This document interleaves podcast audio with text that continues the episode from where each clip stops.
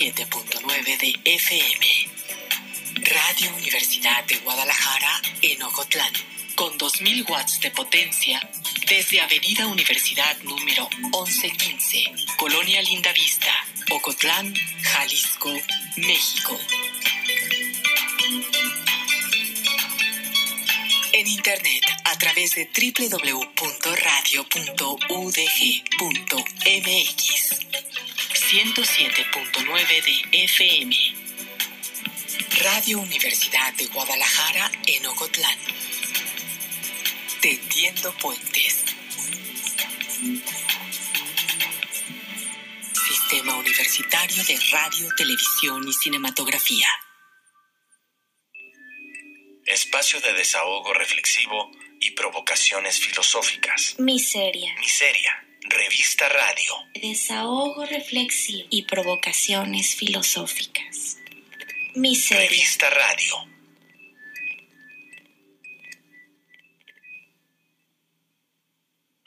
Revista Miseria. Asistimos a una de las mayores regulaciones políticas de los cuerpos enfermos. La pandemia del COVID-19 ha hecho que desde organismos internacionales legitimados del poder político y científico para ello, como la OMS, dicten las categorías de lo que significa un cuerpo enfermo, sus síntomas, su aspecto físico, así como sus riesgos de contagio. Nos han dicho, además, cuáles son las medidas para evitarlos, así como los comportamientos que debemos adoptar para hacer más llevadera la convivencia social. Nunca se había homogenizado tanto una idea de lo que es un cuerpo y las maneras en las que el resto de la humanidad debe actuar ante él. ¿Cómo es posible esto? Por medio de mecanismos biopolíticos, es decir, medidas, acciones, programas, instancias y recursos de los que se hacen los gobiernos y las instituciones para modificar el comportamiento de la población con el fin de salvaguardar la vida. La política en estos tiempos es pura y simple administración de la vida. Bajo ella es justificable toda acción, incluso el uso de la fuerza, el aislamiento parcial o generalizado, así como la posibilidad de establecer el estado de excepción. Veamos cómo ahora los gobiernos nacionales, estatales, municipales han hecho propias estas medidas, haciendo adecuaciones de acuerdo con el número de población y las circunstancias de cada territorio.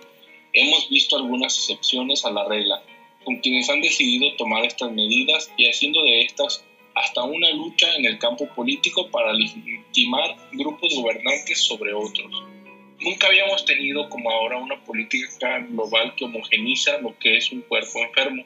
Tampoco habíamos visto cómo el poder político se había convertido en un biopolítico y a la vez, lo más curioso de todo, en un necropolítico, porque hubo gobiernos que de plano decidieron que la mejor biopolis era dejar morir a la población y que el contagio de la enfermedad, así como su enfrentamiento, dependía de la responsabilidad y el cuidado de cada uno.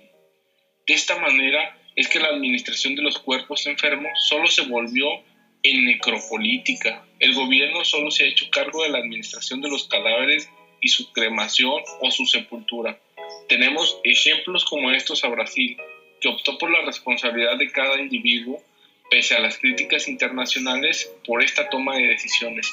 O en el caso de México, donde el presidente mismo es quien en una ambigüedad entre el cuidado y la salud y la renuncia de las medidas institucionales, mientras sus técnicos hacen lo posible por divulgar las medidas para salvaguardarse de la enfermedad y para no generar sociabilidad con los cuerpos de enfermos, el presidente llama a salir, a no tener miedo, a continuar incluso con la medida de estar sin cubrebocas. Lo que concluyo en este momento y a propósito de los cuerpos enfermos es la manera interesante en la que el gobierno de los otros, de la vida y de la muerte, se convirtió en un asunto global, con mecanismos muy persuasivos, amigables, algunos coercitivos otros, pero a fin de cuentas mecanismos que lograron gobernar a toda la población. Es decir, que gobernar se volvió efectivamente en la dirección, administración y control de la población con el legítimo poder del Estado. Del cuerpo enfermo por Julián Rosales.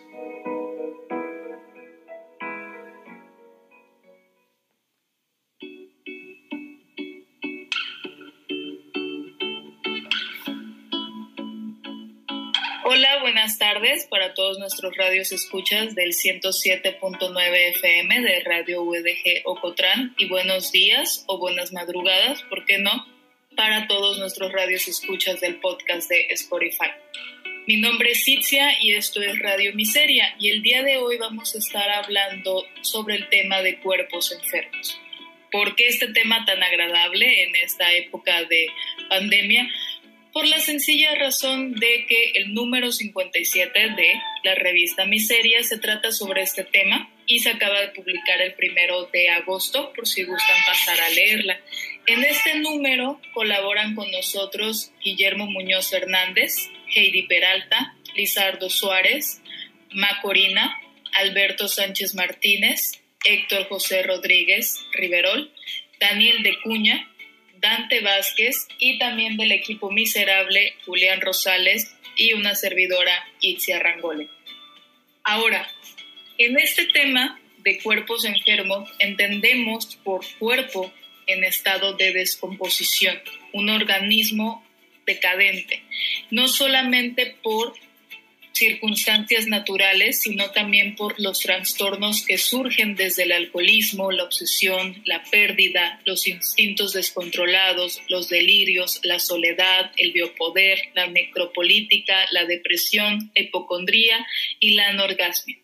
A lo largo de una hora estaremos hablando de cada uno de estos temas por medio de los nueve textos que conforman la revista y que hoy conformarán nuestro programa de radio. Están conmigo mis compañeros Heidi y Julián para conducir este programa, así que comencemos. Heidi. Claro que sí. Primero que nada, buenas días, tardes, noches, madrugadas a todos los radioescuchas. Me da mucho gusto poder estar otra vez acá eh, después de un programa de no aparecer que por lo que escuché estuvo muy, muy bueno. Eh, ya estamos de regreso. Bueno, entrando al tema. Eh, a mí me toca la sección de dildoterapia y en esta ocasión yo voy a hablar de dos de los textos de, de esa sección y de un texto que no, que no corresponde a, a, la sección correspondiente, ¿no? que, que corresponde a, me parece, decimos ser escritores. Voy a empezar con uno de dildoterapia. Eh, el autor de este texto, que se llama Hermafroditas, es eh, Daniel de Cuya y es un colaborador que lleva enviándonos trabajos ya mucho, mucho tiempo. Es un colaborador conocido. Si por ahí alguien eh, es un lector, lector perdón, de la revista, eh, reconocerá su, su, nombre. Y bueno, pues el título lo dice todo, ¿no? el texto trata de una fiesta de hermafroditas.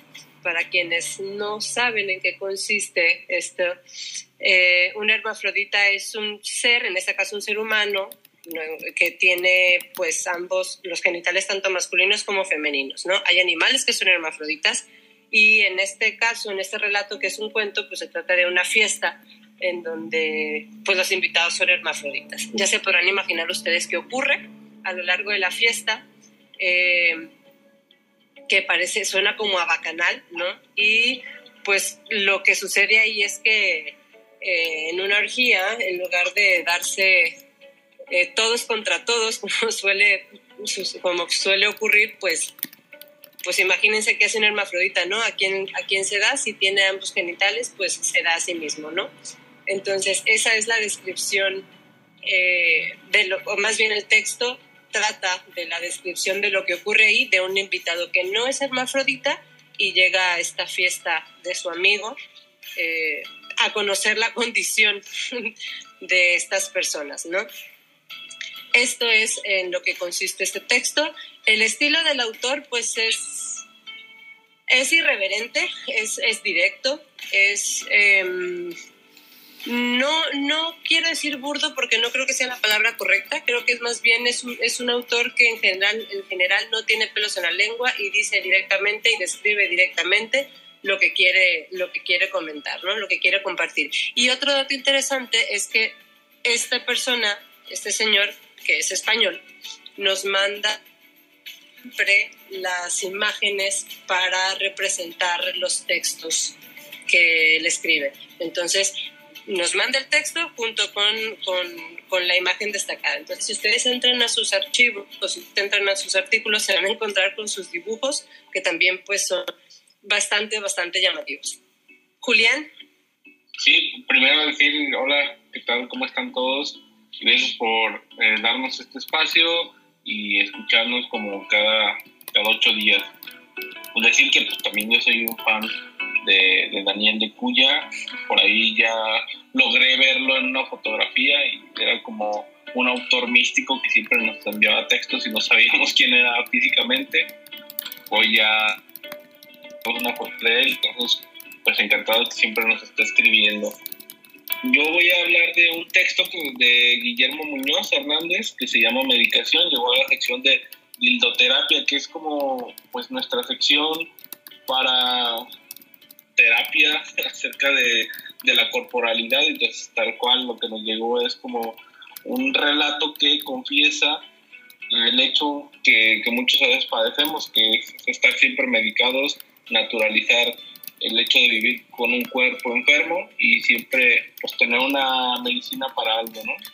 O sea, y me llega muy oportuno porque desde hace algunas semanas he tenido un dolor muscular que siempre estaba ahí, pero creo que ahora pues ya me he acostumbrado a vivir con aproxiano, ¿no? Entonces el texto pues me, me recuerda eso, que eh, uno elige, eh, digamos, el sentir la enfermedad, pues no elige estar enfermo, sino elige cómo sentir la enfermedad y también elige la medicación. Entonces acá lo que me puso a pensar es cómo de repente nos naturalizamos en estos estados y llegamos a también a naturalizar nuestros horarios para decir, me toca la pastilla, ¿no? El, mismo autor relata que está su padre y lo que le sorprende de él es que está sentado en, la sala sin hacer nada, solamente esperando la hora de la meditación, se toma la pastilla y luego vuelve a esperar a que vuelva a llegar el momento de la siguiente pastilla, ¿no? es un proceso muy natural que vemos todos los días en nuestras casas, pero que a veces no nos ponemos como a reflexionar. Entonces se me hace muy interesante y al final la conclusión es, pues sí, me medico y mi medicación es para aliviar cierta soledad, ¿no? Porque también hace un relato desde que desde su infancia fue un niño enfermo, entonces narra bastantes cosas que le han sucedido y al final llega a esta conclusión. Me medico para soportar esta soledad. Entonces es como, eh, como hacemos de la existencia pues un cuerpo enfermo, la asumimos y también asumimos una medicación hacia ella. Y se me hace interesante esta manera de pues, hacer una autoexploración, hacer una terapia propia de, de los padeceres de la vida entonces es muy recomendable el texto de, de Guillermo Muñoz y muy acertado eh, quien lo puso ahí en la sección de dildoterapia. Yo por mi parte les voy a hablar de un poema que llega a la sección de Decimos ser escritores por Alberto Sánchez Martínez titulado Guarida. Bueno, hablar de un poema aquí nos podría llevar horas, ¿no? Porque depende de la interpretación de los lectores y desde el contexto, desde el enfoque con el cual te acerques a la pieza en concreto. Pero en este caso el poema nos habla de desmoronarse, de esta sensación de estarte cayendo a pedazos, de este convertirte en escombros, de ya no ser tú mismo, sino únicamente pedazos de ti que están en el suelo que cualquiera puede pisar y que todo el mundo considera que es algo que ya puede ser desechado. Nos habla de heridas, heridas abiertas, heridas que supuran duelen, heridas que al final de cuentas te hacen sentir que estás vivo porque el, porque el dolor es una manifestación de que todavía sientes. Y si sientes es porque eres, porque estás, porque existes, pero también es una herida que no te permite esa misma existencia, es una herida que no te permite disfrutar de la vida hay nervios podridos. Entonces imaginen esta imagen de un hombre que se ve a sí mismo y se imagina estar pudriéndose por dentro y que todo lo que hay dentro de su organismo no es sino sangre coagulada que ya no sirve. Nos habla de un ser calcinado que además de todo se está está en fuego, se está quemando y nos habla de un cuerpo inmovilizado, una persona que siente que sus nervios están podridos, que se está desmoronando, que está hecho escombros, que tiene heridas que lo lastiman, que está a fuego, pero que al final de cuentas ni siquiera se puede mover.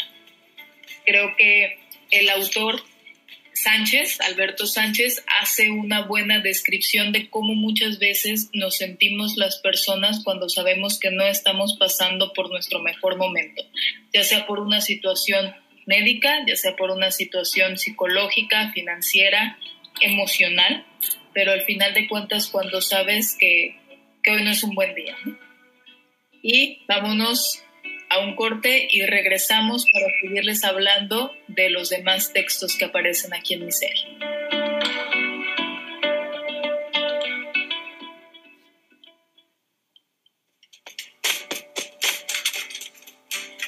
Líquido vital que satisface la sed de conocimiento. Miseria. Revista Radio.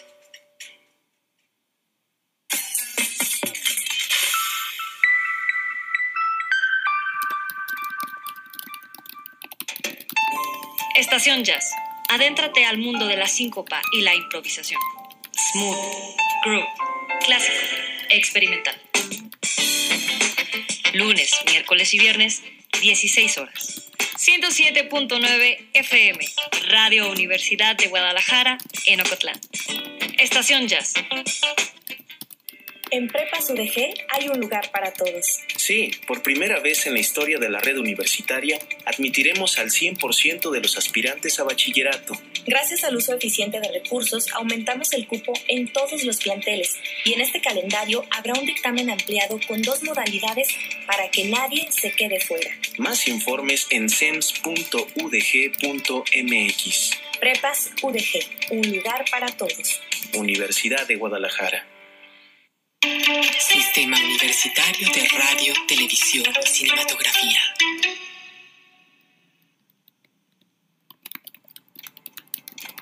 Son las preguntas, más que las respuestas, las que se deslizan por el surco del tiempo. Emilio Lledo.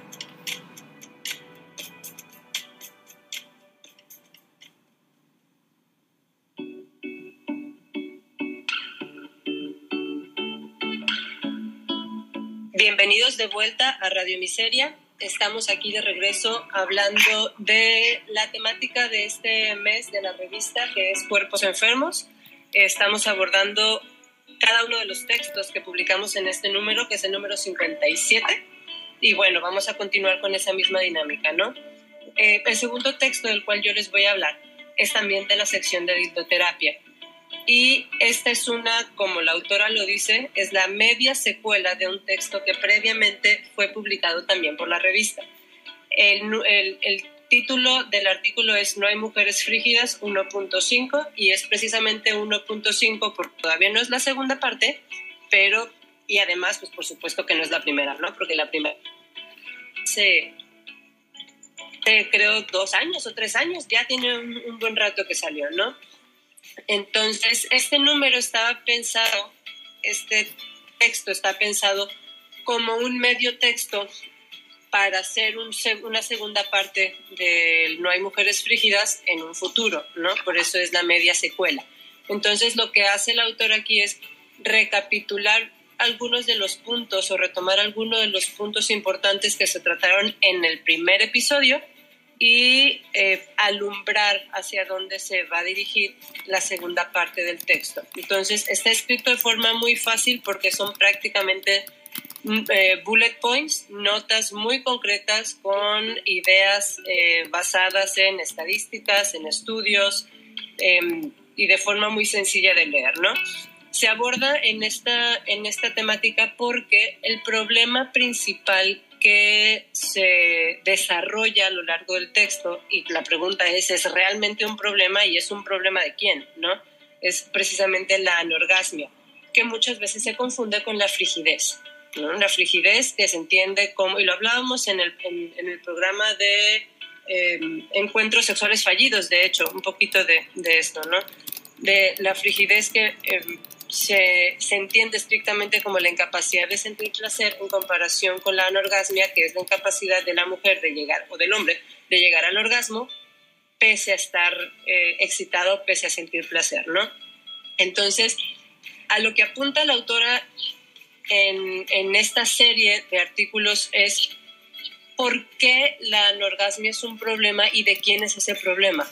¿Es de la mujer como mujer? ¿Hay algo en su naturaleza sexual que de alguna manera le impide eh, tener eh, un orgasmo de manera tan fácil como sucede con el hombre? ¿O es más bien una cuestión cómo nos han enseñado a llevar nuestra vida sexual?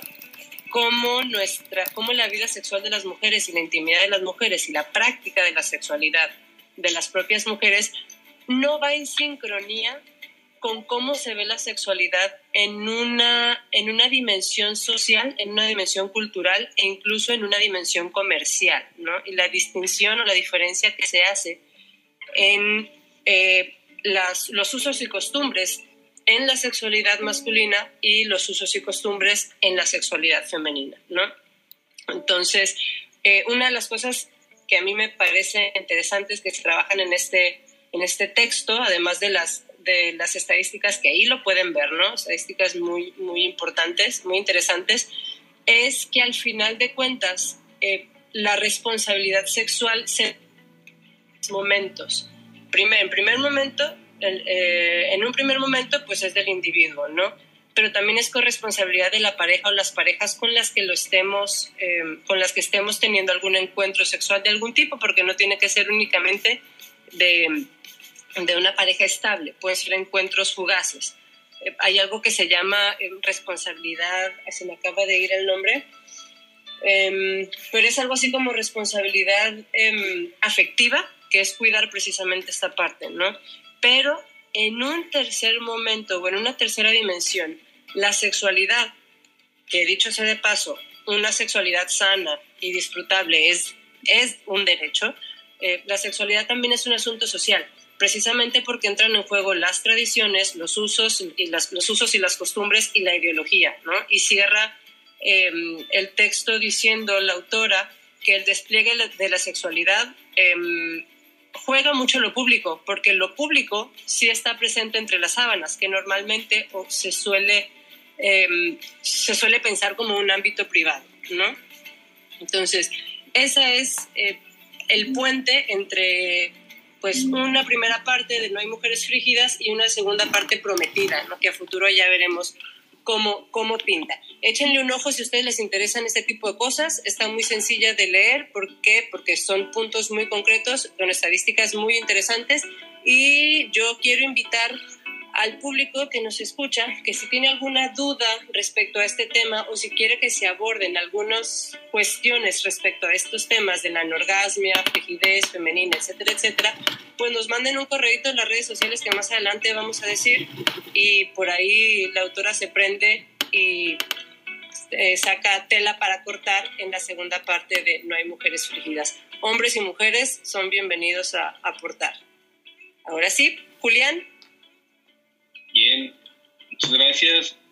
Yo quiero comentar un, pues, un pequeño poema que nos llegó a postales que se llama Abstracción de Héctor José Rodríguez Riverón, que luego me dijeron que era un poco comodín porque escogía algo muy corto, pero leyéndolo, pues me he encontrado que pues, realmente estoy como muy triste para sentir todo muy existencial, pero no sé qué me está pasando, ¿no? por eso lo escogí. Creo que a pesar de que no habla explícitamente de un cuerpo enfermo, las metáforas que utiliza el poema, pues nos hablan de, de sentir la existencia como una pesadez, como una enfermedad, como algo que no quisimos y lo estamos padeciendo y que pues la misma realidad a través de sus objetos la sentimos, ¿no? Entonces sentimos este sinsentido, este absurdo, en, un hecho tan sencillo como tirarnos al pasto y sentir con las manos la nadeidad de, de las cosas, ¿no? Decir, ah, esto estoy sintiendo es tan insignificante, no tiene mucho sentido y sentir esa, ese padecimiento, ¿no? Entonces, pues me gustaría leer, leerlo un poquito para que me entiendan, ¿no? Entonces, dice, abrazado con las uñas clavadas en la zapea, que estudia la enfermiza en la deidad. Pues es esto, ¿no? De, estoy tirado en el pasto y entiendo la, esta enfermiza realidad absurda, pero también el mismo poema pues, nos dice, oye, no todo está tan perdido, ¿no? No, estamos, no es una enfermedad tan terrible tener una existencia, ¿no? Sino que esta misma cosa absurda, pues también pues, te libra de otras cosas, ¿no? Entonces al final, en la misma realidad siempre encontramos sentidos que nos pueden salvar de ella misma, ¿no? Entonces los invito a leerlo, es algo muy pequeño, pero creo que tiene buena profundidad, entonces agradecido con el autor por ese texto. ¿Cómo ves? Bueno, yo fui la persona que te dije que era un poco comodín, pero pues sí, la, la nada, la nada no es un comodín, la nada tiene para cortar, ¿no? Tiene tela de donde, de donde extenderse. Y hablando sobre este deseo de la nada, yo me voy con Manual para atesorar el amor, que es un cuento que está en nuestra sección de Decimos ser escritores. Está escrito a dos manos por Heidi Peralta y por Lizardo Suárez. Este cuento es de una escritora reconocida, prolífera además, porque se da a entender que va que está a punto de publicar el cuarto tomo de su saga. Sin embargo, su hijo acaba de morir. Y ella desfallece. Su matrimonio se desmorona porque ella es llanto continuo, cae en el alcoholismo, cae en la automedicación, su esposo no quiere estar con ella, ella no quiere pelear con su pareja porque da a entender que siempre que estas dos personas están en el mismo cuarto, lo que termina habiendo es una discusión que se sale de control. Y hay una inapetencia por la vida, ¿no? Una indiferencia total hacia lo que ocurre. El cuento explica cómo ella tiene el manuscrito sin terminar, que su editor le está hablando, que ella no contesta, que lo único que piensa es en servirse otro y otro vaso de vodka y tomar y tomar pastillas, ¿no? Esta mujer está tratando de sedarse para no sentir. Y aquí estamos hablando de, de, una enfermedad, ¿no? El alcoholismo por la Organización Mundial de la Salud es denominado como este, una enfermedad mortal una enfermedad progresiva. Hay una evasión que esta mujer quiere lograr por medio del uso descontrolado de sustancias. Al final del texto, los autores nos hacen ver cuál es la evasión de esta mujer, cómo por medio de la fantasía ella logra escapar de un mundo en el cual no quiere estar. Y no quiere estar porque lo que más amaba de esa realidad que ella habitaba ha muerto cómo la muerte de un ser querido nos puede orillar a límites que antes considerábamos impensables. Una persona que se siente escribir, que tiene la disciplina de generar la historia de una saga de ficción y no solamente publicar un libro, sino publicar tres tomos de esa saga, pues es alguien que tiene un trabajo y que tiene un trabajo constante y que acaba de tirar todo a la borda porque ahí donde antes se encontraba inspiración, ahora encuentra indiferencia, donde antes se encontraba energía y anhelos por crear, ahora lo único que quiere hacer es desaparecer de su vida, porque siente que ya no tiene nada por lo cual, por lo cual vivir. Y como muchas veces todas las personas en algún momento de nuestra existencia llegamos a hacer lo mismo. A lo mejor no a través de un consumo desmedido de sustancias, pero sí a través de arraigarnos a un vicio y no soltarlo con tal de querer escapar de algo que no nos está gustando y que por supuesto nos hace daño. Vámonos para regresar a seguir hablando sobre los cuerpos enfermos que se degradan aquí en miseria.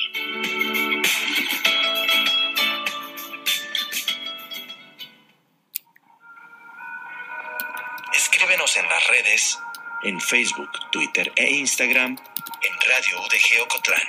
Todos los que acudan a nosotros. Revista Radio. Miseria.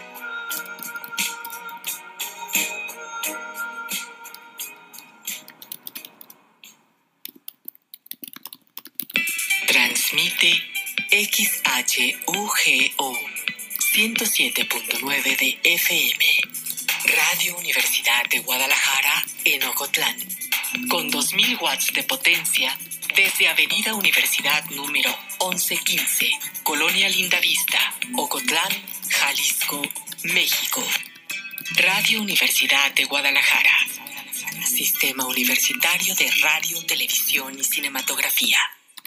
En total voy a ser policía. Le saca uno la verdad a las personas, como sea, de guacanazos, a meterles la macana eléctrica. Éramos los halcones. Creí que era un bebedor social, esto podía dejar de beber cuando yo quisiera, y no fue así. Perder familia, perder trabajo, tocar un fondo de sufrimiento muy cabrón, de esos delirios visuales, ver cómo me comían las arañas, los alacranes. En el mundo de las drogas no hay final feliz. Radio Universidad de Guadalajara recuerda de manera múltiple a Juan Soriano, el niño que cumple 100 años. Martes 18 de agosto a las 10 de la mañana, en Polifónica, una entrevista con el investigador Eric Castillo y recuperación de testimonios de Teresa del Conde y Juan García Ponce. Como me encanta México, en cuanto empiezo a hacer algo, pienso, esto lo voy a hacer así, así. A las 11 de la mañana, programa especial producido desde Puerto Vallarta con la voz de Juan Soriano, su trayectoria, su personalidad, su talento. Desde niño hacía muchos dibujos, muchos dibujos, no y les ponía el nombre. Y durante todo el día, testimonios diversos y producciones que nos recuerdan el mundo creativo y lúdico del artista. Juan Soriano, a 100 años de su nacimiento, un artista excepcional en Radio UDG.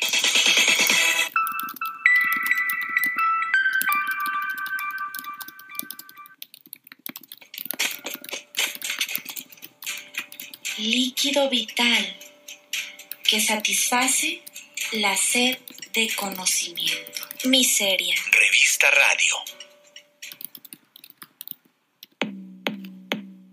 Mastered economics cause you took yourself from squalor. Slay. Mastered academics cause your grace said you a scholar. Slay. Mastered Instagram cause you can instigate a follow. Shit. Look at all these slave masters posing on your dollar. Get it? Look at all these slave masters posing on your dollar. Get it? Look at all these slave masters posing on your dollar. Get it? Look at all these slave masters posing on your dollar. Get it? Look at all these slave masters. I'm on mine, I be minding mine. Every time on my grind, I'm just trying to shine. Make a dollar, government, they want a dozen dime. The petty kind might kill you cause they see you shine. I done had to have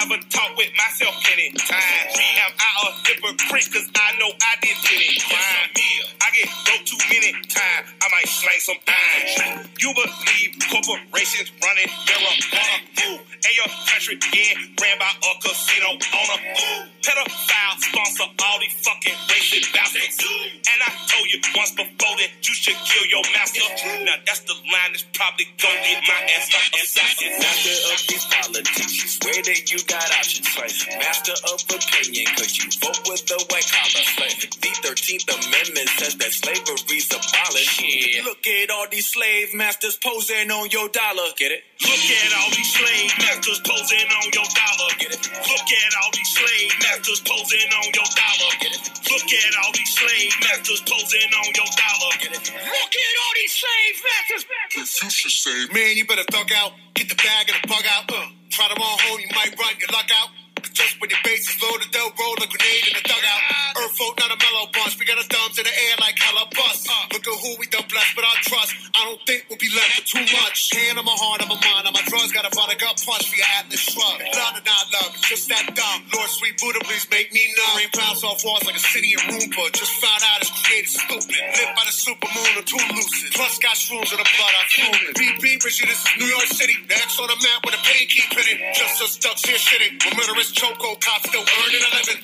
Funny how money don't matter. That's rich now, in it? Get it? Comedy. Try to sell packets, supposed to get food, get killed. It's not an anomaly. Hey, it's just money. Economics cause you took yourself from squalor. Right? Mastered academics cause your grace said you a scholar. Right? Mastered Instagram cause you can instigate a follow. Yeah. Look at all these slave masters. Yeah, yeah. Let it sink in. 2020, run the map. Raw one cut in my hourglass. Don't watch it spill to the bottom half. You see the piece now running fast on the tarmac.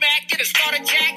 C4 when I run it back like a track star run a it's deal cash. Clean look, port pugilist. A shooter's view is a crew to flick. Too rude for you rudiments. Who convinced you you can move against the crew in this, coming up through the fence. Offshore at a of prince. Overjoyed left his fingerprints on the hearts of the gate in the world of residence. Can we be the peace when the peace gonna reach for the worst? Tear all the flesh of the earth. Stay set from a deafening, reckoning, quick like the pace of a verse. So questioning this quest for things is a recipe for early death threatening. But the fact of me is weaponry for you, just money.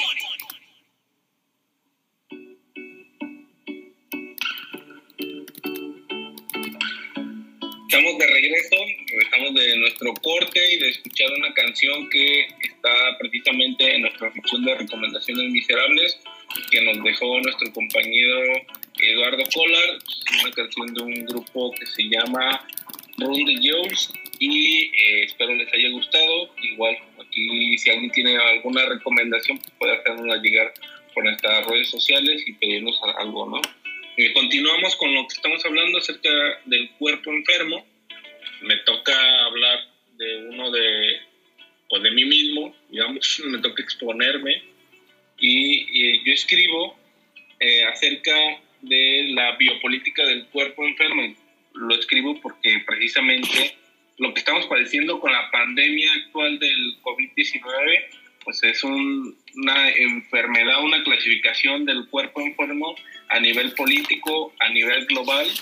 Yo creo que es la primera vez que la humanidad asiste a una pandemia tan comunicable, tan global como la que tenemos ahora y que nos hace entender para qué funciona eh, el gobierno, ¿no? ¿Qué significa gobernar? Yo digo es que gobernar es la dirección, administración y control de la población con el legítimo poder del Estado.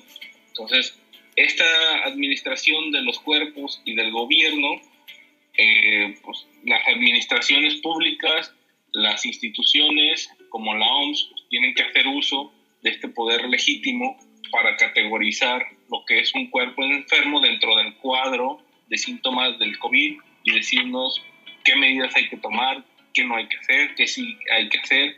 Y entonces, a partir de esta, pues van en escalada donde los gobiernos nacionales, eh, estatales y municipales, pues van diseñando sus medidas para tener una política, medidas que hagan que la población no se enferme. ¿no? Entonces, todos los gobiernos están enfocados a, a gobernar a la población para salvaguardar sus vidas, a excepción de algunos, como en el caso de Brasil, donde se ha dicho más bien que pues sálvese quien pueda, ¿no? Entonces, eso más bien lo llamo yo como la necropolítica, donde al final no se administra la vida ni, ni hay mecanismos para salvaguardar la vida, sino más bien los mecanismos son para pues, administrar los muertos. Entonces, esto es un poco de lo que hablo en mi texto y ahí se los dejo para que le echen un ojo.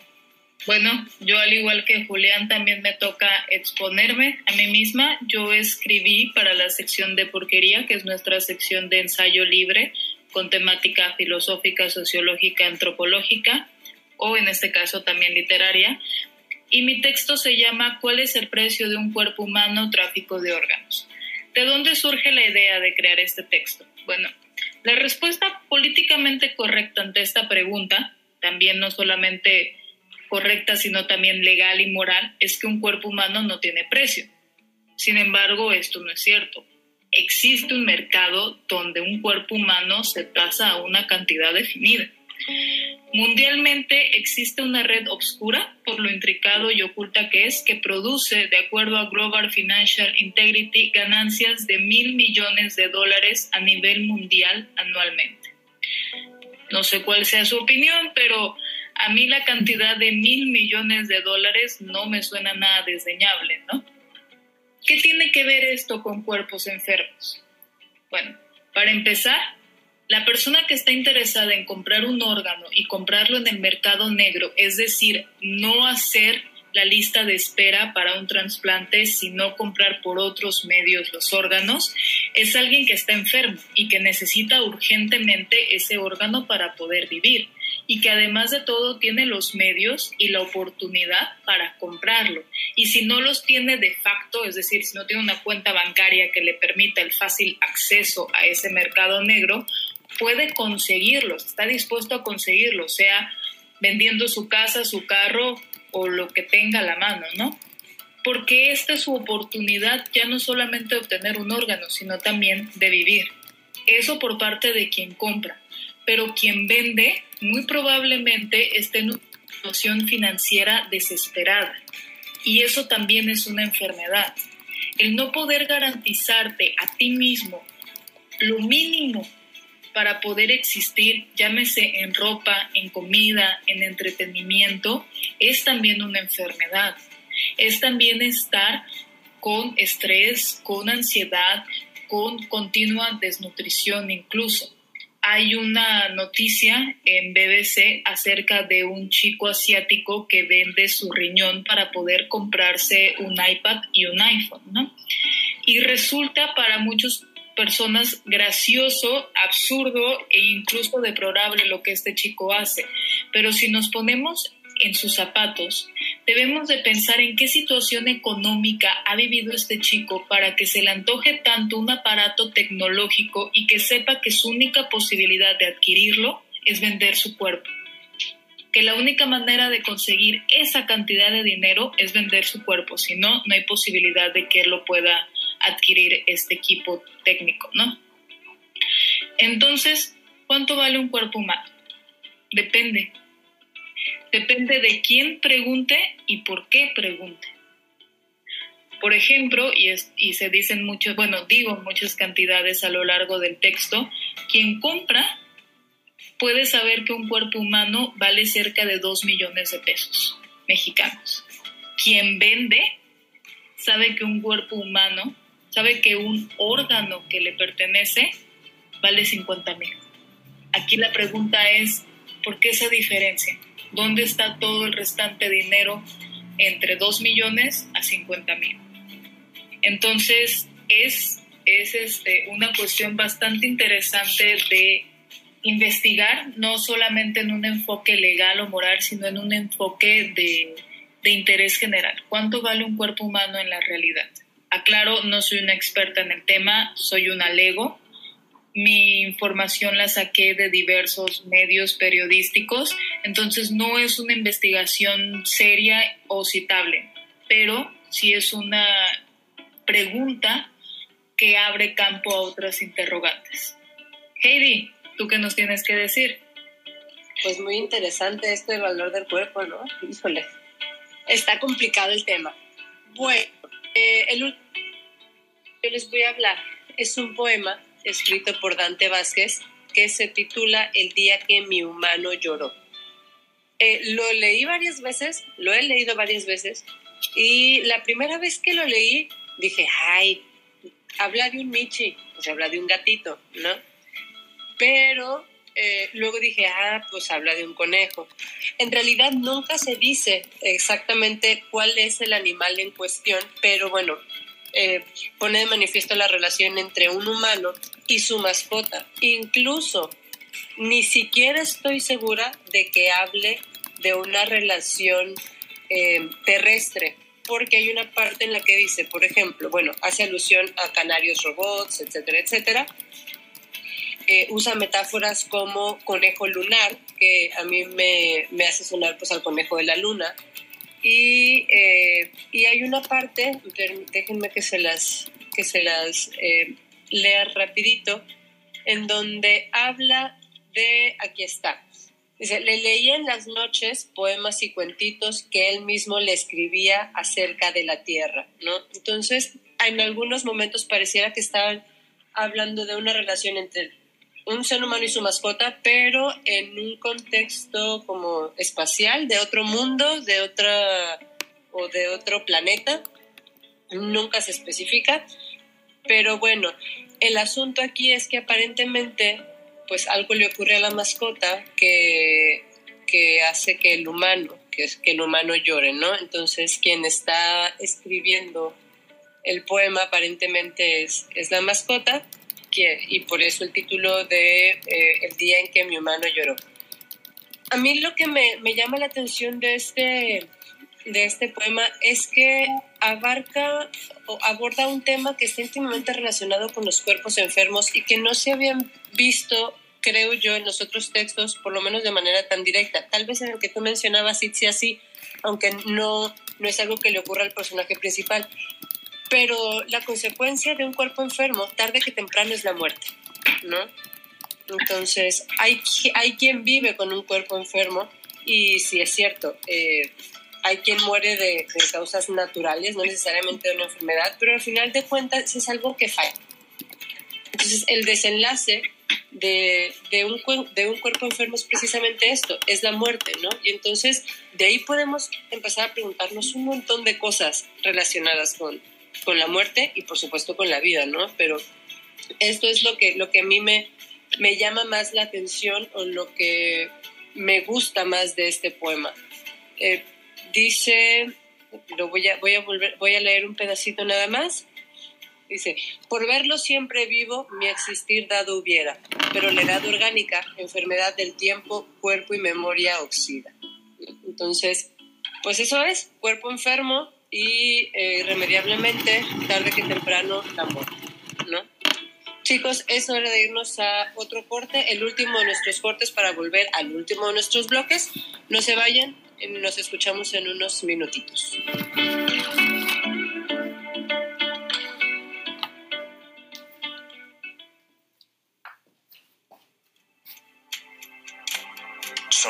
Preguntas, más que las respuestas, las que se deslizan por el surco del tiempo. Emilio.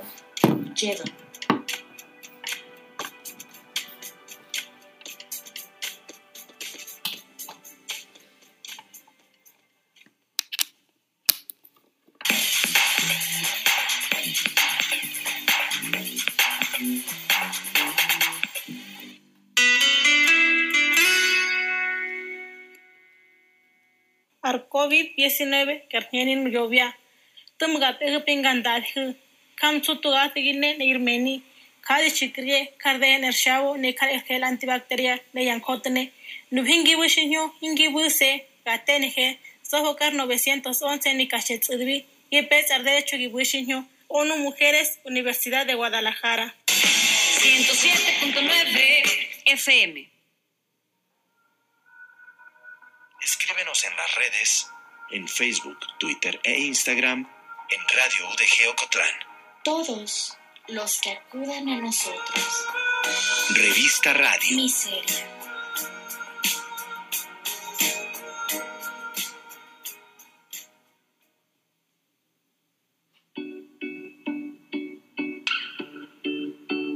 Miserables, estamos regresando ya para el último bloque y bueno, ya no vamos a hablar sobre textos que nos hayan llegado a la revista, los vamos a invitar para que lean la revista como pueden. Hay dos medios. La primera es que actualmente estamos hospedados en una plataforma gratuita que es WordPress. Entonces la dirección electrónica es un poco larga, pero es la siguiente. La revista miseria w o r d p r e s s si eso les parece demasiado extenso, no tienen dónde anotarlo y no tenemos buena memoria, podemos optar también por entrar a Facebook y buscar Revista Miseria. Ahí estamos continuamente compartiendo los links, tanto general para entrar a la revista como particular para entrar a textos determinados. Ahí pueden leernos pueden comentarnos y, por qué no, también compartirnos si les gusta nuestro material. Y si no les gusta también, para hacerle ver a otros jóvenes que quieran emprender una revista qué es lo que no se tiene que hacer. Bueno, Ahora yo les voy a dar una recomendación acerca de un libro que es uno de mis favoritos. Casi todos mis autores ya, casi todos mis autores preferidos ya están muertos, pero esta mujer está viva y es una de mis autoras preferidas. Se llama Lionel Shibert y tiene un libro que se llama Tenemos que hablar de Kevin. También se hizo la adaptación al cine hace poco y Tenemos que hablar de Kevin es la historia de un adolescente psicópata cuya madre sospecha desde el nacimiento de su hijo que éste tiene algo malvado dentro de sí y que el comportamiento de este chico, como descubriremos más adelante a través de la trama, es una conducta violenta, no es entendida por los demás. Esta mujer ve su maternidad como un suplicio por todo lo que involucra, tanto cuando está a punto de dar la luz como después de hacerlo, pero la sociedad le recrimina esta conducta, ¿no? Y le dice que la enferma es ella, ella por no poder amar a su hijo y por no ser el modelo que se pretende en una madre, ¿no? Sumisa, abnegada, con un amor constante y desinteresado. Así que es muy interesante este libro. Y también está la película de Maudie de Eileen Walsh y es, es sobre la pintora Maudie, precisamente. Ella sufre de artritis, es una mujer pobre, abandonada por su familia, este, maltratada, que no tiene muchas expectativas acerca de que puede tener una existencia buena y grata y sin embargo se termina convirtiendo en una pintora famosa, tanto que la Casa Blanca le llega a solicitar pinturas. Así que estas son mis dos recomendaciones de libros y películas. ¿Qué dicen compañeros? Yo les recomiendo ver a Pedro Almodóvar, que por ahí lo tenemos también en recomendaciones eh, miserables. En general, hablando de esta temática de cuerpos enfermos, pues en Almodóvar lo que encontramos son algunos personajes que padecen alguna enfermedad, pero que hay una relación psicológica entre la enfermedad, la psique, que al final eh, casi todos los personajes pues se enfrentan a sí mismos, descubren cuál es el problema que los orilla a esa enfermedad física y terminan como solucionándolo, ¿no? Pero terminan solucionando su problema no como en un hecho alegórico, sino como cosas como muy absurdas, de repente sucede y los personajes se dan cuenta de qué es aquel trauma de la vida que te ocasionó esta enfermedad ahora. Entonces, muy recomendable, Julieta, este, Dolor y Gloria, que es la última, que está genial, son todas muy recomendadas. general, Pedro Almodóvar, muy bien. Yo les voy a recomendar un libro que se llama Salón de Belleza. Este libro fue escrito por eh, el escritor, valga la redundancia, peruano-mexicano Mario Bellatín, y fue un libro que leí en la Facultad de Filosofía en mi clase de literatura. Hay cosas muy interesantes de este libro, como por ejemplo eh, esta cuestión del anonimato, ¿no? Nunca se mencionan un espacio, un tiempo, fechas o nombres de los personajes. Entonces esto lo hace interesante. Y lo hace muy interesante porque a pesar de que no se menciona todo esto, al fin de cuentas sale el, el contexto del lector, porque puedes pensar, ¿no? No, pues no se menciona qué personaje es o no se menciona qué época es, pero por lo que yo sé creo que puede ser esta. La verdad es que es una, es una moneda al aire, no se dice nunca eh, de qué, de cuándo, eh, ni de dónde se está hablando, entonces eso es de entrada pues muy interesante, ¿no? Pero bueno, el argumento va de lo siguiente, es un muchacho joven de 16 años que se va de su casa, migra está fuera de su pueblo natal trabajando durante seis años más o menos, después regresa a su lugar de origen y pone un salón de belleza. En ese salón de belleza poco a poco pues va haciéndose clientela principalmente femenina, bastante exitoso, pero cuando el salón de belleza cierra por las noches, eh, lo que pasa detrás de otras bambalinas pues es lo interesante, ¿no? El protagonista junto con otros dos de sus empleados eh, se visten de mujer y salen a las calles en busca de hombres. De repente, o en ese, en, entre tanto, una, una, enfermedad muy extraña, ¿no? una, una misteriosa enfermedad, empieza a cobrarse vidas rápidamente, principalmente en el ambiente trans, homosexual, etcétera, etcétera. Nunca, repito, nunca se dice qué enfermedad es, pero seguramente el radio escucha ya tiene lo que él cree que fue esa enfermedad, ¿no? Y seguramente también ya tiene la época en la que cree que se desarrolla la historia. Bueno, no se sabe. El tema es que esta enfermedad empieza a cobrar vidas rápidamente y lo que hace este personaje o este protagonista es, obviamente, cuando esas muertes empiezan a tocar su núcleo o su círculo cercano, relativamente cercano de conocidos, convierte su salón de belleza, la parte de atrás de su salón de belleza, lo que no se ve en lo que él llama un moridero, en donde ofrece un lugar no tanto para cuidar a los enfermos como tal y que se vayan a, con la esperanza de que se vayan a curar, prácticamente el que llega ahí llega desahuciado y llega a un, o busca, lo que él ofrece es un lugar en donde pueda morir, ¿no?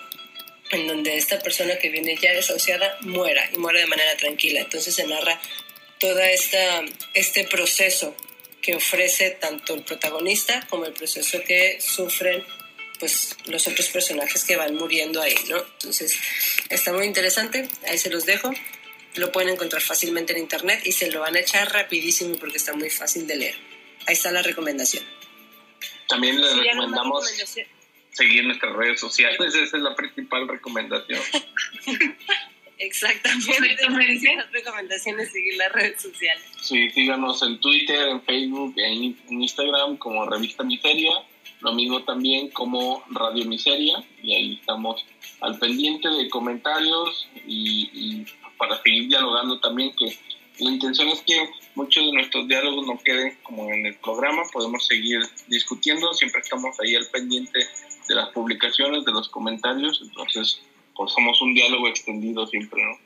Así es, también tenemos el correo electrónico que es podcastmiserable.gmail.com por aquello de que quieran mandarnos una extensa eh, carta emotiva o crítica o lo que sea, eh, pues son bienvenidas sus palabras, sus motivaciones. Va, por mi parte únicamente eh, me queda informarles que los esperamos el próximo lunes a las 3 de la tarde por aquí el 107.9 FM de Geocotran o por Spotify cuando quieran descargarnos, vamos a estar hablando sobre los cuentos infantiles, la crueldad de los libros versus la censura en sus adaptaciones cinematográficas. Porque ya ven que a nosotros nos encanta todo lo que tiene que ver con la censura y la crueldad. Por mi parte es todo. Muchísimas gracias por escuchar Radio Miseria. Estuvimos Julián, Heidi e Itzia, los miserables. Hasta luego. Hasta luego.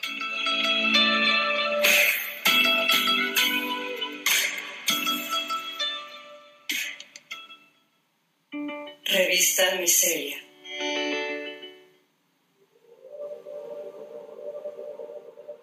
Al abrir la interrogante sobre cuál es el costo del cuerpo humano, se deja libre el espacio a diversas cuestiones que pueden resultar similares.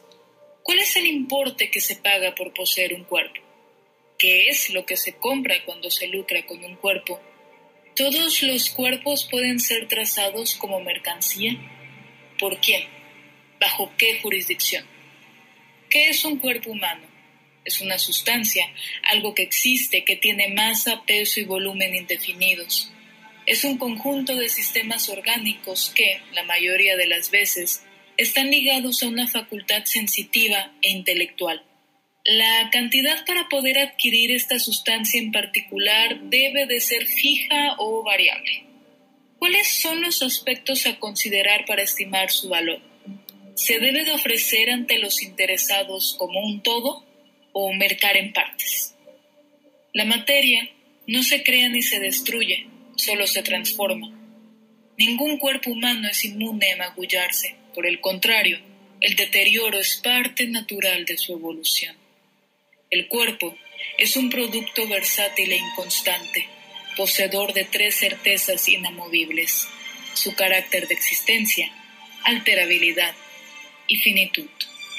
Lo que vive ha de morir. En el proceso va a mudar aquello que es. Dicha alteración es múltiple y se bifurca confusamente entre la perturbación y la armonía. Todo cuerpo humano necesariamente ha de enfermar alguna vez.